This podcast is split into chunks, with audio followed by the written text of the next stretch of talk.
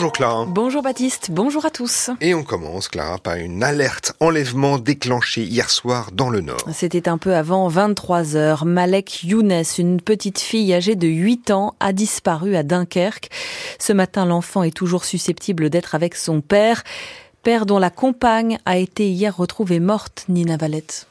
C'est la grand-mère qui a d'abord donné l'alerte hier après-midi, inquiète de ne pas avoir de nouvelles de sa fille. Elle se rend chez elle dans son appartement. C'est là qu'elle découvre son corps inerte.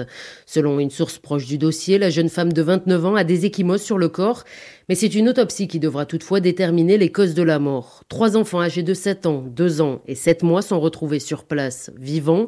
Mais pas Malek Younes, 8 ans, elle manque à l'appel. C'est elle que les autorités recherchent en présence de son père dans cette alerte enlèvement. Cette jeune fille a des yeux noirs, de longs cheveux bouclés noirs. Son père Jamal Younes, lui, 40 ans, mesure 1m84 de corpulence normale. Il a des cheveux noirs également et deux tatouages, l'un sur la nuque, l'autre au poignet. D'après les autorités, il pourrait circuler à bord d'une Renault Twingo de couleur verte. Ah, si vous localisez le suspect ou l'enfant, vous pouvez appeler le 197 197. La bataille des retraites touche à sa fin à l'Assemblée nationale. Les oppositions seront privées de vote aujourd'hui pour euh, une proposition d'annuler la retraite à 64 ans. Mais elles vont tout de même faire entendre leur colère face au camp présidentiel accusé de dérive antidémocratique. Séance dans l'hémicycle qui s'annonce donc électrique à partir de 9 heures tout à l'heure. La présidente de l'Assemblée, Yael Braun-Pivet, a brandi hier l'article 40 de la Constitution. Il proscrit toute proposition par parlementaire qui créerait une charge pour les finances publiques. Les insoumis annoncent déjà déposer une motion de censure contre le gouvernement. Euh, contrairement à la réforme des retraites, le budget de l'armée a relativement fait consensus à l'Assemblée hier. Les députés ont validé la hausse de 40% de la loi de programmation euh, militaire. L'enveloppe attend désormais 413 milliards d'euros sur 7 ans. La France a fait savoir hier qu'elle allait envoyer une dizaine de tonnes de matériel d'urgence en Ukraine. L'Élysée répond ainsi à l'appel de Volodymyr Zelensky.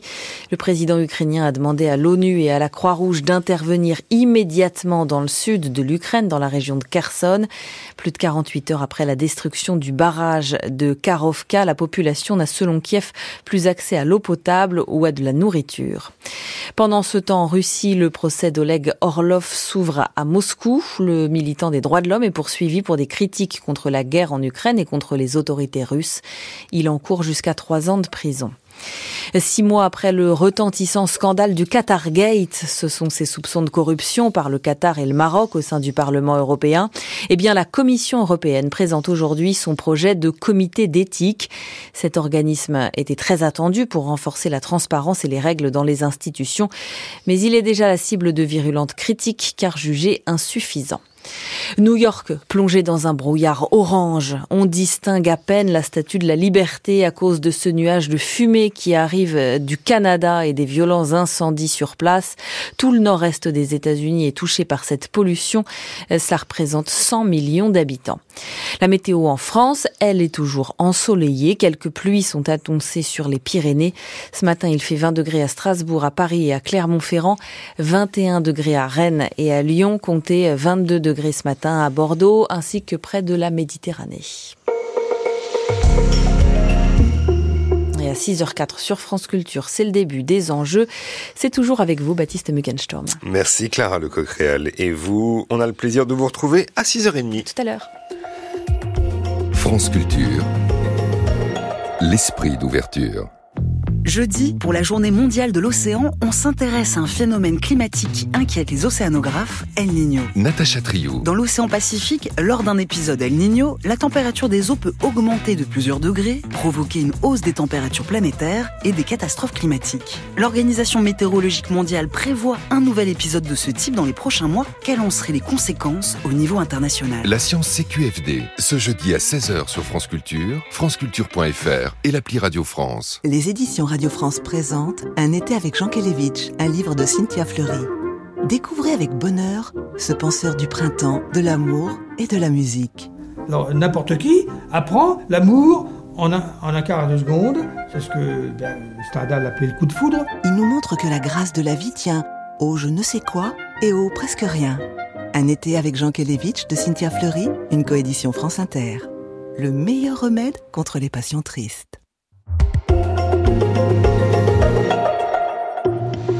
6h, 7h, les enjeux. Baptiste Muckensturm. Bienvenue dans l'émission qui tous les matins vous fait le récit des enjeux dans les territoires en France et à l'étranger. Nous sommes ensemble jusqu'à 7 heures et les enjeux, c'est une émission qui est préparée tous les jours par Marguerite Caton, Lucas Lazo, Tatiana Krotov à la réalisation Media Portis-Guérin et à la technique ce matin Dali Yaha. À 6h40, les enjeux internationaux au Mexique à un an des élections présidentielles, les appétits et les candidatures euh, s'aiguisent du côté de la gauche, le parti du président en place, Andrés Manuel López Obrador, qui ne se représentera pas, a consolidé son hégémonie le week-end dernier en remportant le poste de gouverneur dans l'État de Mexico, à la périphérie de la capitale. Une victoire historique sur le Parti révolutionnaire institutionnel.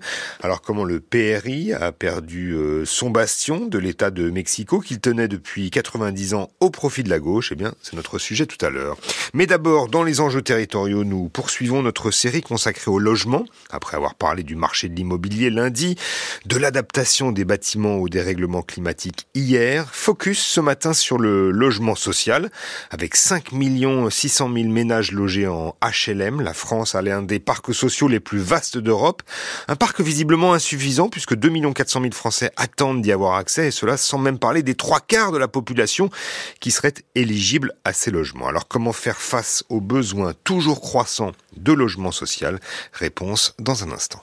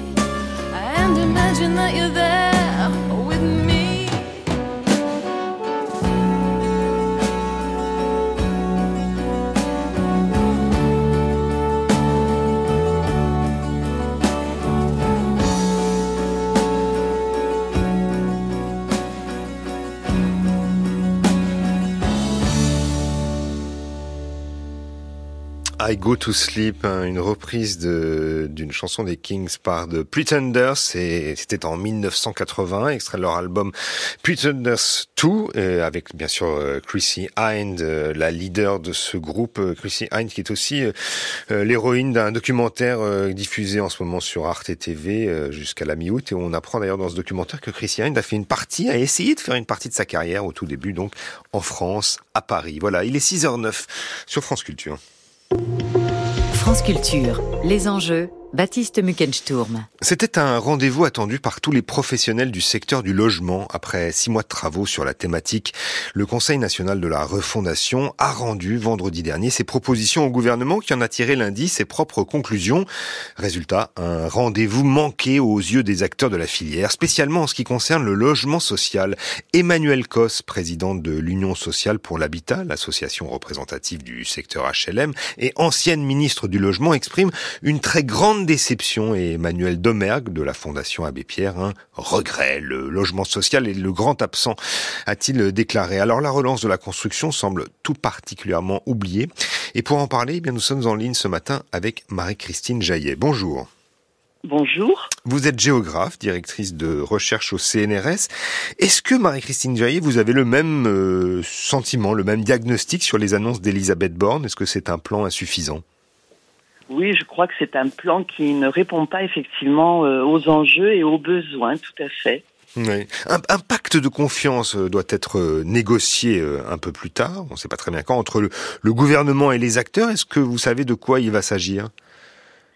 Non, pas, pas, pas vraiment, mais peut-être que les réactions des acteurs du, du monde HLM et, des associations euh, auprès des, personnes en attente de logement euh, permettra de, revenir effectivement sur les conditions qui permettraient de faire mieux face euh, aux besoins à un moment où le déficit de logement social devient vraiment problématique. C'est une question d'ailleurs, le logement social, qui était très peu présent dans, dans la campagne des présidentielles et c'est déjà une situation qui avait amené euh, les acteurs du, logement social et bien au-delà, les associations et même un certain nombre d'universitaires, d'alerter effectivement sur, euh, sur cette question. Comment vous expliquez d'ailleurs que cette question du logement social intéresse si peu le monde politique? C'est effectivement étonnant parce qu'avoir un, toit, vivre dans des conditions euh, dignes et vivre dans des conditions dignes, c'est d'abord effectivement pouvoir se loger euh, correctement est, euh, est un enjeu social et, et, sociétal sur lequel d'ailleurs la, crise pandémique a à nouveau euh, alerté euh, de l'importance puisqu'on a vu combien euh, le, fait d'être mal logé avait des, conséquences quand on devait effectivement cohabiter toute toute la journée avec avec les siens et que on ne disposait pas ou d'une surface suffisante ou de conditions permettant de, de ses occupations. On a vu ce qu'on a appelé trop, rapidement l'exode urbain, mais on a vu que ceux qui avaient les, moyens de vivre le confinement de manière euh, plus confortable quittaient effectivement euh, leur logement. Donc on voit bien l'enjeu euh,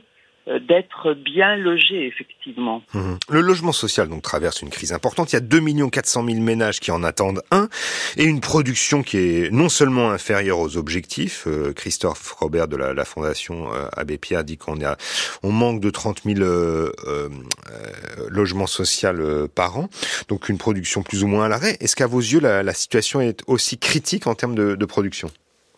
Oui, elle l'est. Je pense qu'il faut rappeler deux éléments. Euh, on est en, France dans, un modèle du logement social dit généraliste, c'est-à-dire qui doit répondre à une grande diversité de, de, besoins, qui n'a pas pour fonction de loger simplement les plus pauvres, même si euh, depuis un certain nombre d'années, il y a une paupérisation des, des locataires du, du parc HLM. Et aujourd'hui, il y a une situation qui s'aggrave pour plusieurs raisons. D'abord parce que euh, il est de plus en plus difficile de quitter son logement social euh, pour euh, pouvoir aller ou vers le parc privé locatif, parce que le parc privé locatif s'est rétracté, que par ailleurs le phénomène du Airbnb, par exemple, mhm. se traduit par le retrait du marché locatif d'un certain nombre de logements, en particulier dans, dans les grandes villes, que par ailleurs euh, on, voit bien que la, filière d'accès à la propriété qui permet de libérer euh, du logement social, eh bien là aussi se rétrécit parce que les conditions d'accès euh, au, crédit immobilier se, durcissent. Donc on voit bien qu'il y a une difficulté de plus en plus grande aujourd'hui à quitter le parc HLM et dans le même temps les conditions de la production se dégrade. Donc effectivement, on est dans une situation qui devient vraiment problématique. Ouais. La, question de la rotation et de l'accès à ceux qui sont aujourd'hui en HLM à d'autres à d'autres logements, euh, c'est une question aussi qui, qui dure depuis euh, au moins 20 ans. Oui, mais qui là euh, devient plus grave.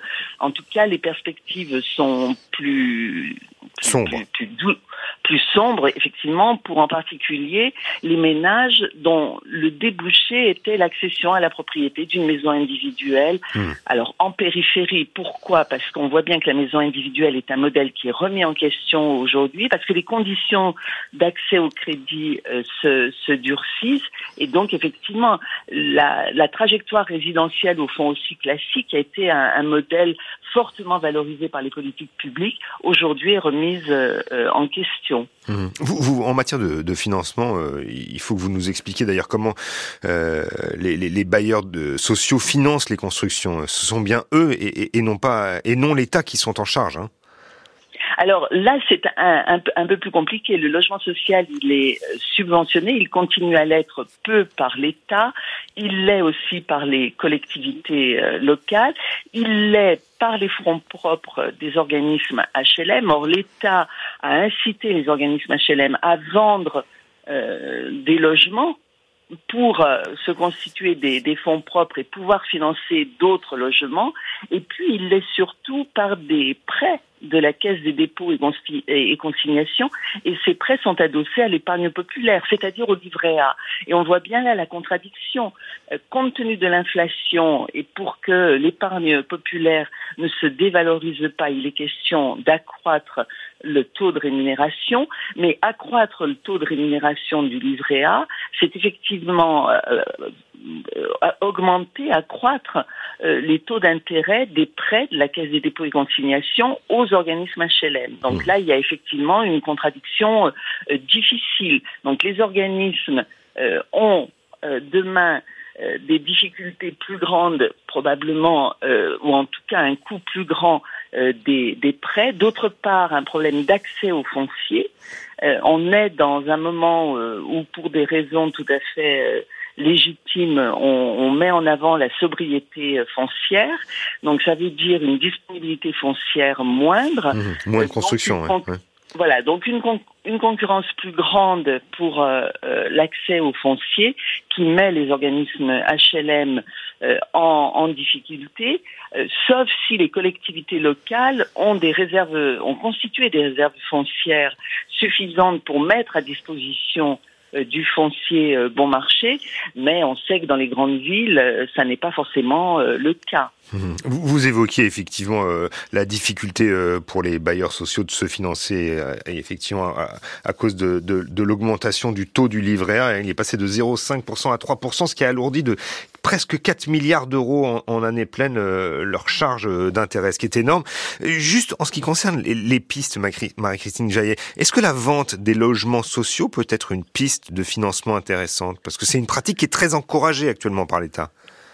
Ben, elle l'est, mais elle n'est pas satisfaisante non plus, parce que quand, euh, quand vous financez les nouveaux logements sociaux par la vente de logements euh, euh, sociaux, vous, vous limitez aussi euh, le, le, le, le, parc, le stock de logements euh, sociaux. Donc c'est une stratégie, bien sûr, à laquelle l'État invite les bailleurs sociaux depuis un certain nombre d'années, mais qui a quand même des, des, des limites. D'autant qu'il faut regarder la marché du logement par marché du logement, donc contexte local par contexte local, quels sont les logements que vendent les, bailleurs sociaux. Et c'est des logements éventuellement euh, bien localisés, euh, tout à fait euh, intéressants pour les, bailleurs. Donc là, il y a des contradictions fortes auxquelles sont confrontés les bailleurs sociaux. Hum. Et justement, la loi euh, SRU Solidarité et, Renouvellement Urbain, qui impose 25% de logement social par commune, est-ce qu'elle a trouvé son public? Est-ce qu'il y a encore des communes qui sont réfractaires ou est-ce que désormais c'est une cible partagée, admise? Alors, elle a eu un effet indéniablement, et euh, bon, il y a beaucoup de, communes qui étaient loin de, de, ce seuil-là, qui ont fait euh, un, effort. Il y a encore effectivement des situations de carence, mais le préfet a le, le pouvoir d'agir. Simplement, il faut faire deux observations. Produire du logement social pour une commune, c'est pas forcément contribuer à l'exercice de la solidarité au profit euh, des plus des plus précaires pour la raison que j'évoquais tout à l'heure, le logement social en France est généraliste, doit donc répondre à une diversité de besoins. Donc des jeunes euh, couples ou des jeunes euh, salariés en début de trajectoire résidentielle sont des ayants droit au logement social. Donc on voit bien que dans une diversité euh, de, besoins à satisfaire, on ne répond pas forcément aux besoins des plus précaires.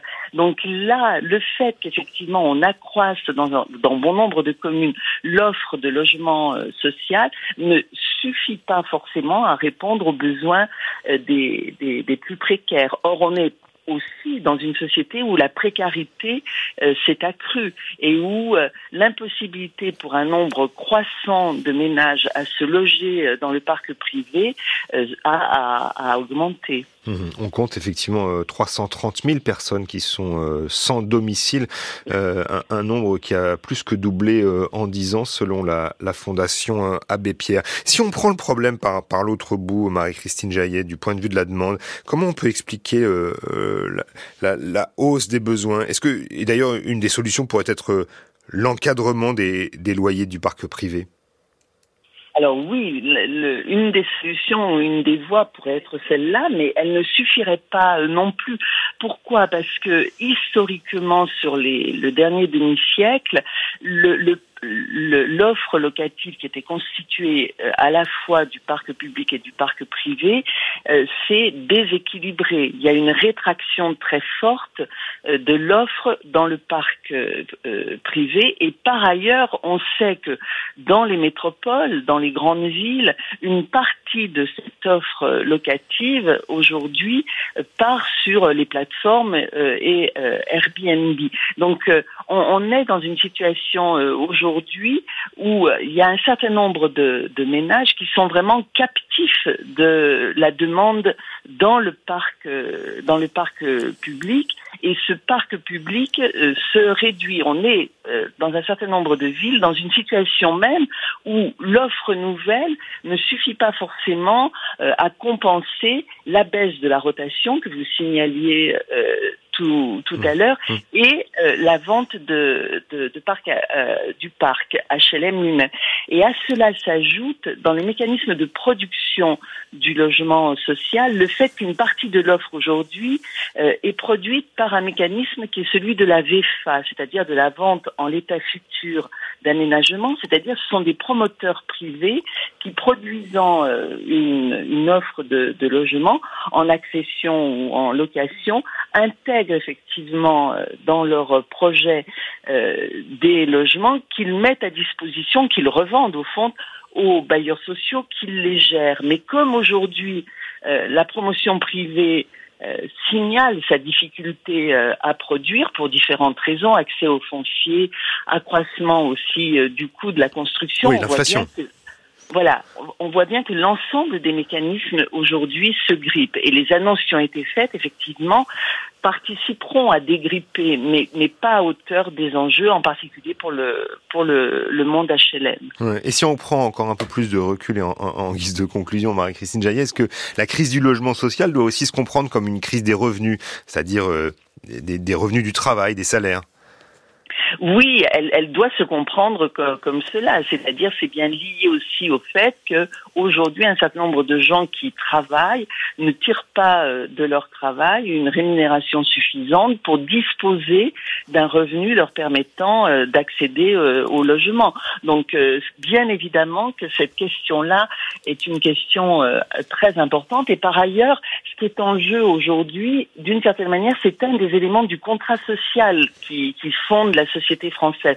Le logement social, en France, parce qu'il est adossé sur le livret A, et on sait que le livret A, c'est, au fond, chaque, chaque foyer en a un, il y a en, retour, au fond, de cette contribution de l'ensemble de la société ou quasiment à cet effort de production euh, du logement social qui participe de la solidarité, en retour, il y a au fond un espèce de droit à pouvoir bénéficier pour soi ou pour les siens d'un logement social sous réserve effectivement d'être sous les plafonds.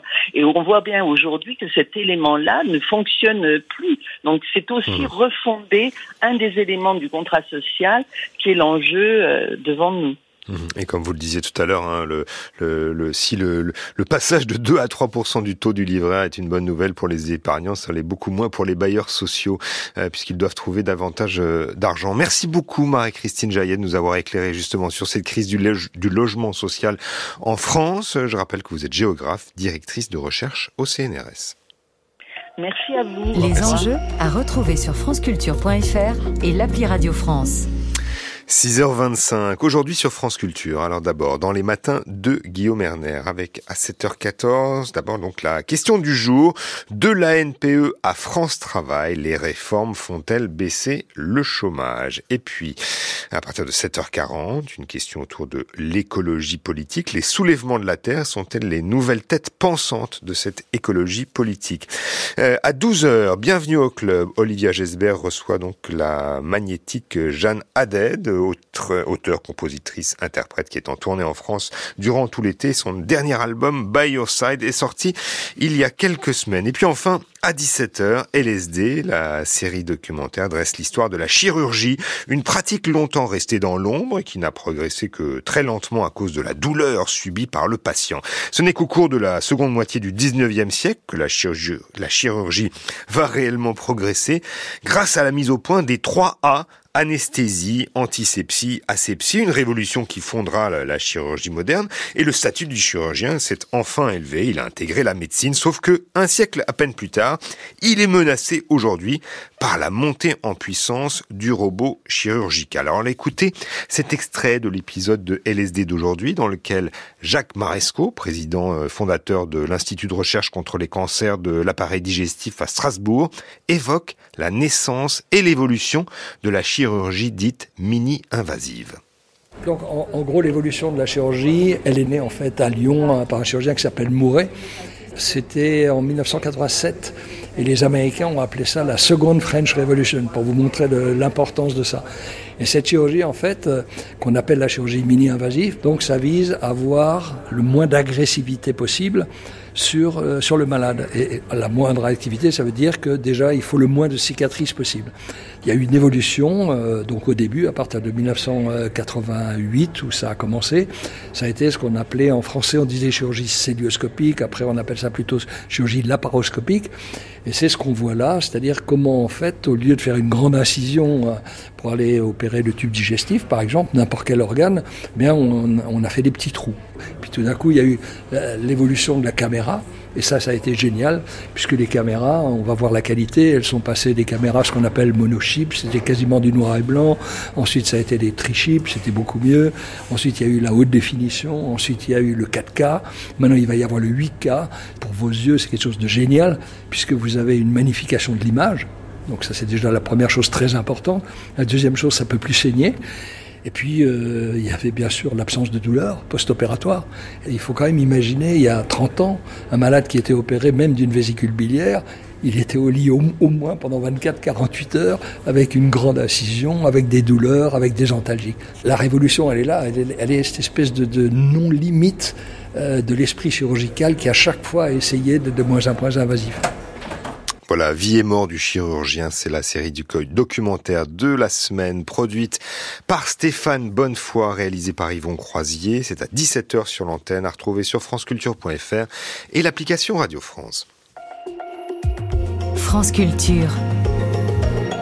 L'esprit d'ouverture. François Crémieux est l'un des hauts fonctionnaires français de la santé les plus en vue. Engagé comme volontaire en Bosnie dans les années 1990, il continue sur des terrains de guerre ou de violence comme à Kaboul, à Beyrouth, en Haïti, avant de rejoindre la France. Que le génocide et que le massacre de Srebrenica ait pu avoir lieu est une chose. Qu'il ait pu avoir lieu alors que des soldats qui portaient le même béret bleu et le même écusson des Nations Unies que moi en soient des observateurs était quelque chose effectivement de terrible. À voix nue, François Crémieux, cette semaine à 20h sur France Culture, franceculture.fr et l'appli Radio France. Sans oser le demander. Ce jeudi, 120 ans de Marguerite Yourcenar. Géraldine Mosna Savoir. Les mémoires d'Adrien, l'œuvre noire, Marguerite Yourcenar est une figure incontournable de notre patrimoine littéraire. Mais qu'en est-il de ses nouvelles et de sa poésie? Quelle part mystérieuse de son œuvre reste encore à découvrir? Pour les 120 ans de sa naissance, on revisite ses textes les plus étonnants et les moins connus. Sans oser le demander. Ce jeudi à 15h sur France Culture, franceculture.fr et l'appli Radio France.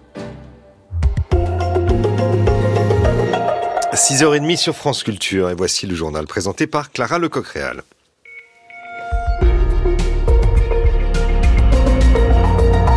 Bonjour Clara. Bonjour Baptiste, bonjour à tous.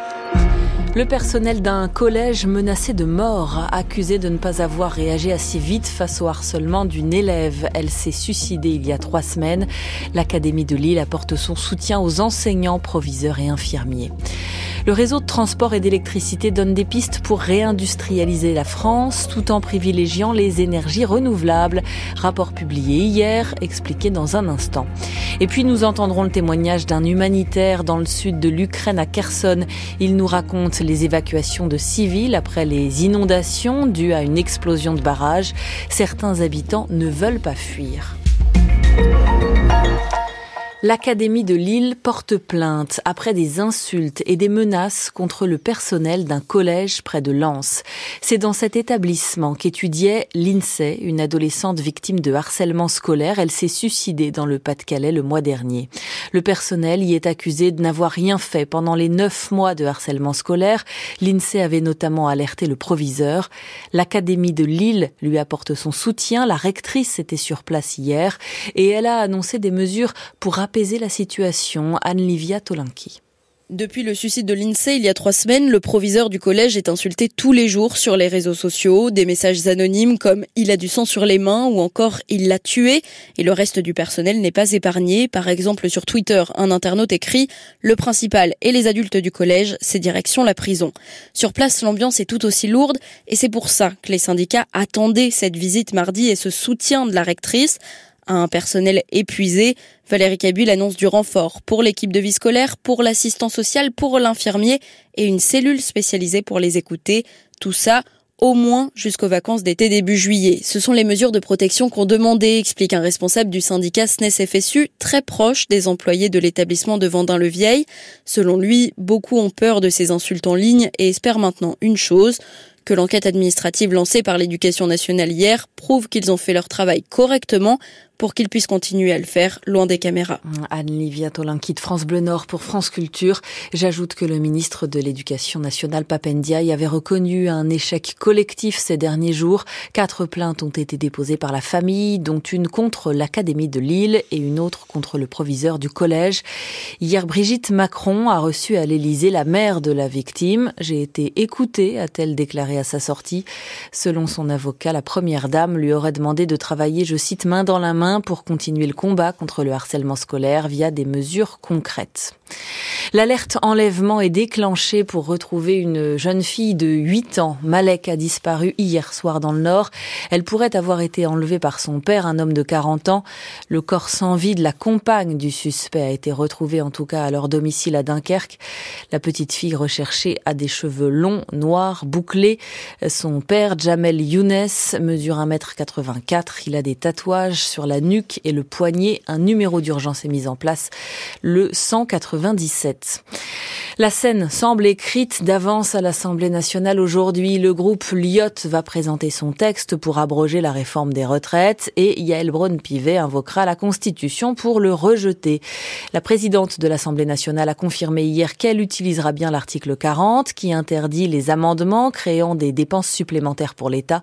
Les oppositions s'offusquent. À gauche, la France insoumise compte déposer une nouvelle motion de censure contre le gouvernement. Économiser l'énergie tout en électrifiant le pays, c'est un défi sociétal majeur, selon RTE, le réseau de transport et d'électricité. Selon son rapport publié hier, qui se projette jusqu'en 2035, RTE envisage plusieurs scénarios de décarbonation et de réindustrialisation. On y retrouve notamment le doublement de la production d'énergie renouvelable, Mathilde Cario. C'est un objectif ambitieux mais atteignable, augmenter la production d'énergie renouvelable de 130 TWh d'ici 2035, d'autant plus atteignable que la France est assez nettement en retard sur son développement éolien et solaire. Camille Defar est chercheuse en politique européenne de l'énergie et chef du centre énergie de l'Institut Jacques Delors. Sur le solaire, la France a une capacité installée qui équivaut à l'Allemagne de 2010 et sur l'éolien, c'est l'Allemagne de 2006, alors que c'est un pays qui a un moins fort potentiel euh, de déploiement de ces énergies-là. Donc en effet, euh, de par notre retard, on a un assez beau potentiel pour développer ces énergies. Pour y parvenir, il y a d'abord un enjeu de raccordement des infrastructures au réseau. L'Union européenne envisage de réduire le délai de raccordement à deux ans maximum. Il y a ensuite un enjeu de soutien à l'ingénierie projet et puis surtout un enjeu de concertation avec les structures locales pour mieux les associer à la transformation de leur territoire. On parle beaucoup des communautés de citoyens qui vont se rassembler pour créer leur propre centrale euh, d'énergie renouvelable. Mais ce qu'on voit, c'est qu'il n'y a pas vraiment de soutien spécifique pour ces projets qui font face aux mêmes difficultés en fait euh, de raccordement ou d'octroi de permis de construire que euh, des entreprises. Donc là, en fait, ce qui serait intéressant serait de créer des dispositifs de soutien aux communautés énergétiques pour permettre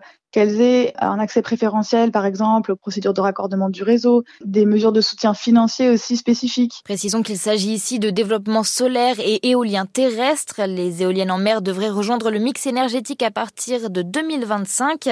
Quant au nucléaire, impossible de compter sur de nouveaux EPR avant 2035. RTE table plutôt d'ici là sur le maintien de la production. Et pour gérer plus facilement la production d'énergie, l'État reprend 100% du capital d'EDF aujourd'hui. Il redevient l'unique actionnaire, passant de 84 à 100%. Un rachat symbolique censé dégager des marges de manœuvre financières de long terme pour le groupe qui est, je le rappelle, surendetté. 6h36 sur France Culture. Emmanuel Macron a dit hier au président Zelensky sa solidarité envers son peuple après l'attaque du barrage de Au cours d'un entretien téléphonique hier soir, le président français a même garanti l'envoi d'une aide pour pallier les besoins immédiats des populations ukrainiennes. Et ce, alors que son homologue, Volodymyr Zelensky, s'était un peu plus tôt dans la journée dit choqué par l'absence d'aide humanitaire. Sur place, quelques ONG tentent de répondre à l'urgence. Jean-Sébastien Soldaini a pu joindre l'un des responsables. La majorité des évacuations s'improvisent. Fabrice Martin rentre d'une journée à Kherson, éprouvante, tant les moyens semblent encore limités. Directeur de l'ONG CARE en Ukraine, il décrit des évacuations sur de simples canaux pneumatiques avec des populations qui, malgré la situation, rechignent à évacuer. Les personnes les plus affectées sont des personnes âgées qui ont déjà refusé de quitter leur résidence euh, malgré le conflit et qui maintenant refusent souvent d'être évacuées et ça rend les opérations d'urgence euh, assez compliquées. Les discussions avec les sinistrés pour tenter de les convaincre de partir, l'assistance psychologique ne se font pas dans les meilleures conditions puisque les combats ne sont jamais très loin. Pour cela, le temps des équipes sur place est compté quasiment minuté. On doit arriver de bonne heure, mais on doit repartir euh, aux environs de 3 heures, puisque c'est là qu'il y a en général l'intensification des bombardements. On a le bruit constant des bombardements. Quand même, euh, on est sur cette ambiance euh, de guerre. Un danger palpable combiné à un risque majeur, invisible cette fois. Des mines et d'autres types d'explosifs charriés par des eaux opaques. Ils peuvent se déclencher au moindre contact. Une menace qui sera encore plus grande après la décrue. Tous ces objets se retrouveront enfouis sous quelques centimètres de boue, éparpillés sans aucune logique au gré des courants. L'Arctique pourrait être privé de glace de mer en été dès les années 2030. C'est bien plus tôt qu'estimé jusqu'à présent par le GIEC, et ce même dans un scénario de faible émission de gaz à effet de serre. Des chercheurs hier l'ont affirmé dans un article. On y reviendra longuement dans le journal de 7 heures. D'ici là, je vous donne la météo du jour, du soleil encore pour pratiquement tout le pays. Quelques averses sont prévues ce matin sur les Pyrénées, puis sur la Bretagne cet après-midi. Comptez en moyenne dans la matinée entre 20 et 22 degrés. 6h38, je vous rends le micro, Baptiste. Merci Clara, on vous retrouve à 8h et le prochain journal de la rédaction de France Culture, c'est à 7h. 6h, 7h, les enjeux. Baptiste. Au Mexique, à un an des élections présidentielles, les appétits, les candidatures s'aiguisent du côté de la gauche. Le parti du président en place, Andrés Manuel López Obrador, qui ne se représentera pas, a consolidé son hégémonie le week-end dernier en remportant le poste de gouverneur dans l'État de Mexico, à la périphérie de la capitale. Une victoire historique sur le Parti révolutionnaire institutionnel. Alors comment le PRI a perdu son bastion de l'État de Mexico, qu'il tenait depuis 90 ans au profit de la gauche? C'est le thème des enjeux internationaux dans un instant.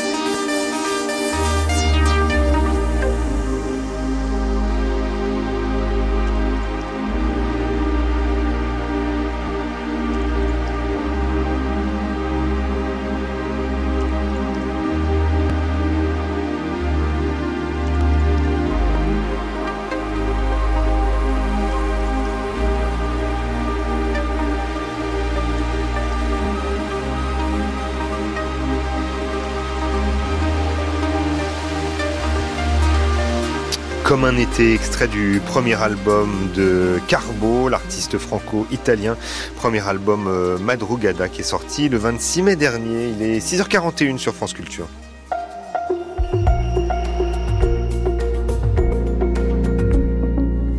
C'est l'heure des enjeux internationaux. Le Mexique vit cette semaine une grande agitation politique. Le ministre des Affaires étrangères, Marcelo Ebrard, figure du Mexique à l'étranger, vient d'annoncer sa démission afin de se consacrer à l'élection présidentielle de mi-2024 pour succéder à Andrés Manuel López Obrador, AMLO, arrivé au terme de son mandat non renouvelable. Cette déclaration suit la victoire dimanche dernier du parti de gauche pour le poste de gouverneur de l'État de Mexico. Un événement historique en effet pour la première fois en 90 ans, le PRI, le Parti révolutionnaire institutionnel, qui a si longtemps régné sans partage sur la vie politique du Mexique, a perdu cette place forte au profit du parti de gauche Morena, le mouvement donc pour la régénération nationale du président mexicain, euh, mexicain AMLO. L'État de Mexico, qui ne comprend d'ailleurs pas la capitale mexicaine, mais qui la jouxte, est l'État le plus peuplé du Mexique, avec plus de 17 millions d'habitants, et c'est aussi le plus industrialisé. Alors pour euh, bien comprendre la situation au Mexique et cette perte par l'ancien parti hégémonique mexicain, le PRI, de son dernier bastion, nous sommes en ligne ce matin euh, en direct depuis la capitale mexicaine où il est 22h42 avec Willibald Sonnleitner. Bonjour. Bonjour. Vous êtes euh, professeur de sociologie politique euh, au Collegio Mexico. Mexico. Euh, Willibald Sonnleitner, euh, c'est donc Delfina Gomez, la candidate soutenue par le président de la République López Obrador, qui a remporté le poste de gouverneur donc dimanche dernier dans cet État de, de Mexico. Sauf que l'écart des voix avec sa concurrente du PRI est bien plus faible qu'estimé. Comment vous estimez que cette élection se soit finalement jouée sur un fil? Bah, C'était en fait une élection très symbolique hein, qui a déjà marqué effectivement le, le coup d'annonce de la campagne présidentielle pour 2024. Et donc c'était très médiatique. C'était pour la première fois une élection bipolarisée parce qu'il n'y avait que deux candidates. Mais en réalité, il y avait deux coalitions. Il y avait une coalition du PRI, du PRD et du PAN, qui étaient en fait les trois partis qui ont gouverné euh, le pays euh, ces 25 dernières années. Donc euh, de la gauche à la droite, une coalition. Et de l'autre côté, une autre coalition avec Morena et deux de ses alliés euh, qui, en fait, ont, eu un rôle important parce que finalement, la candidate euh, de, du président ne l'a emporté qu'avec 54% mmh. euh, des, des, des, suffrages. Et effectivement, c'est beaucoup plus serré que ce qu'on attendait. On annonçait plutôt une marge de 20 points de différence et ça s'est serré beaucoup plus. Euh, donc, ce qui s'est par ailleurs euh, tout de suite traduit par deux déclarations contradictoires euh, des deux candidates qui se sont déclarées gagnantes à 18 heures le dimanche. L'une qui annonçait en fait qu'elle avait gagné alors que probablement elle, avait déjà des éléments euh, qui lui permettait de savoir qu'elle avait perdu, et l'autre candidate qui s'est déclarée vainqueur, mais aussi avec 18 euh, points de différence. Finalement, on a eu une distance de 8 points, donc euh, on voit bien ici comme la, communication politique l'a emporté un peu sur la réalité qu'on a observée sur le terrain. Mmh. Un mot, Willy Banzonleiter, sur Delphina Gomez, hein, cette enseignante de 60 ans, donc à la tête d'une coalition, puisqu'il est donc proche donc du parti de gauche au pouvoir, coalition euh, Runtos Haremos Historia. Ensemble, nous faisons l'histoire. Un mot sur elle. Elle, effectivement, elle a commencé avec le PRD, elle a gouverné un municipe euh, très peuplé euh, de, de, la périphérie de la ville de Mexico qui s'appelle Texcoco. Et elle fait partie de, du nouveau groupe euh, de pouvoir de l'Estado de Mexico qui s'appelle le groupe de Texcoco. Donc elle a commencé comme maire, après elle est passée à une, dé, à une, une députation mmh. comme législateur, et après elle est, elle, est, elle est, devenue sénatrice, et elle est aussi entrée dans le gouvernement euh, de López Obrador euh, de 2018 et donc euh, c'est une, une, une, femme avec beaucoup d'expérience politique et qui d'ailleurs s'était déjà présentée euh, aux élections pour gouverneur en 2017 et mmh. qu'il avait presque emporté parce qu'il avait déjà en 2017 fait plus de, de voix que, que, le prix, mmh. mais avait perdu parce que le prix s'était présenté dans, dans une coalition Mmh. Et, et, que, et que le candidat du prix était un, un, un, un, familier, au sens euh, proche, familial, d'un des anciens euh, présidents mexicains et qu'il était quand même soutenu par un certain nombre de, de personnalités. Euh, Willy Balzenleiter, est-ce que vous pouvez nous brièvement nous rappeler, donc à, à nos auditeurs, la place qu'a occupé justement ce prix, ce parti révolutionnaire institutionnel dans l'histoire politique du pays jusqu'à ces dernières années? Parce que la victoire de Delphine, de Delphina Gomez, eh c'est la défaite historique de ce parti. Disons que cette défaite, elle a commencé très lentement depuis les années 90. En fait, elle est passée par une première alternance qui a quand même eu lieu en 2000. Euh, là, ce qui était exceptionnel, en fait, c'est qu'il y a, il y a encore trois entités, il y avait trois entités mmh. des 32 entités fédérées du pays qui n'avaient pas connu l'alternance à l'échelle de la gouvernature. Et c'est effectivement euh, cette alternance dans l'État de, de, de, de Mexico euh, qui, qui, a, qui, qui, qui s'est fait attendre 94 ans, mais en fait, l'État a, a, connu des alternances euh, au niveau local et, et, législatif auparavant. Et en fait, le, le prix n'est plus du tout ce qu'il était historiquement, c'est-à-dire le, le, le parti d'État qui a quelque part fondé l'État, mexicain. En fait, c'était pas un parti dans, dans, dans ce sens conventionnel. C'était plutôt, effectivement, comme on l'appelle au Mexique, c'était la famille révolutionnaire, qui était une, une, un groupe de pouvoir ouvert, corporatif, autoritaire, mais très inclusif, qui donc faisait de la place pour tous les groupes au pouvoir et organisait des alternances internes au sein du parti. Mmh. Cette histoire a commencé en fait à finir dans les années 90 90. Et là, on semble tourner la, la, la page terminale euh, de, de, cette histoire, même si Morena essaye un tout petit peu maintenant de récupérer la place qu'avait le prix auparavant mmh. sans s'y parvenir. Mmh. Le, le, prix est quand même assez étroitement euh, associé à des questions de fraude, en tout cas dans les années euh, 2000. Et est-ce que justement cette élection euh, dans l'État de, de, Mexico euh, a été... Euh, est-ce qu'on peut savoir si le scrutin a été entaché de fraude selon vous? Ou selon la presse mexicaine bah, En fait, plus, plus que des fraudes, ce qu'on observe, ce sont des pratiques qu'on appelle des pratiques de, de coaction et d'achat de vote. Ce qu'il faut savoir, c'est qu'au Mexique, euh, plus de 50% de la population vit sous le seuil de pauvreté. Donc, ça rend les électeurs très vulnérables à, à des pressions, notamment à travers des programmes sociaux qui ne sont pas universels et qui sont distribués en fait par les gouvernements en place. Ce qui était nouveau ici et ce qui a généré une, une, compétition un peu inédite, c'est que la, la, la, machine électorale fédérale, mmh. celle de l'État de Mexico, du hein. président, euh, tout à fait. Ici, il y avait deux, machines électorales qui ont fait appliquer les mêmes méthodes de, de, de donc d'utilisation des, des, programmes sociaux et de, campagne autour de ces programmes sociaux. D'une part, la machine fédérale sous le contrôle de la présidence de la République, et de l'autre part, la, la gouvernature de, de l'Estado de Mexico, qui avait aussi énormément de ressources.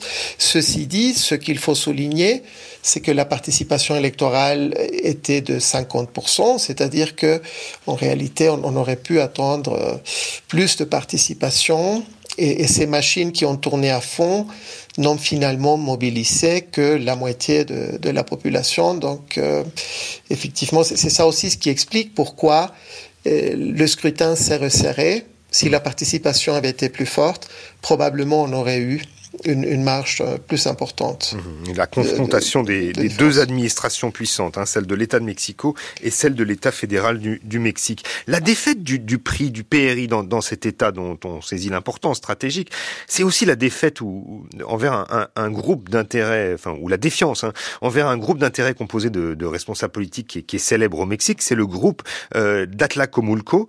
Quels sont les liens D'abord, faut nous expliquer ce que c'est. Quels sont les liens entre ce groupe et, et le prix et comment il s'est immiscé dans les institutions de l'État de Mexico. Bah, Ce groupe, en fait, c'est une famille, c'est un réseau de familles euh, qui faisait partie de la grande famille post-révolutionnaire qui était, qui était le prix à l'échelle nationale. Et il s'est constitué dès les années 30 autour de, de, de, de, leadership qui maintenant sont encore les, les, les, pères fondateurs de ce groupe euh, dans l'État. Isidro Favela notamment, un, un maître d'école qui, euh, qui, qui a créé ce réseau donc il y a 94 ans et qui en fait, c'est une famille politique dans un sens large. Ils ne sont pas tous, ils, n'ont pas tous des liens de sang, mais ils, ils, sont tous passés à un moment donné par ce réseau.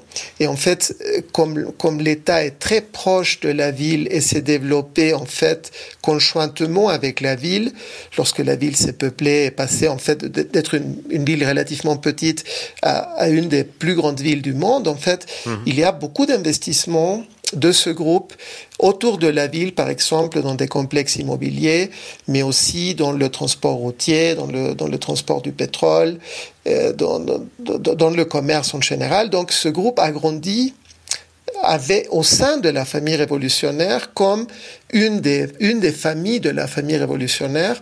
Et en fait, même aujourd'hui, c'est ça ce qui est exceptionnel, en fait, c'est une famille qui est très cohésionnée, mmh. très unifiée et qui va sans aucun doute survivre à l'alternance la, politique et, qui par ailleurs a, de très bonnes relations aussi avec, euh, avec les, les, groupes qui sont au pouvoir et y compris avec le président de la République. Il n'y a pas eu d'affrontement entre le gouverneur qui va sortir et qui, va, qui, qui a immédiatement reconnu la défaite et le président Obrador. En fait, il y aura très certainement des accords et des, des, des, des, accom des accommodations. Donc, mmh.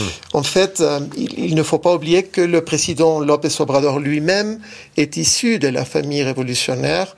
Il était membre du, du, prix il y, a quelques, il, y a, il y a longtemps, finalement. Et depuis qu'il a étudié, il a fait partie, il, il était militant depuis qu'il est jeune.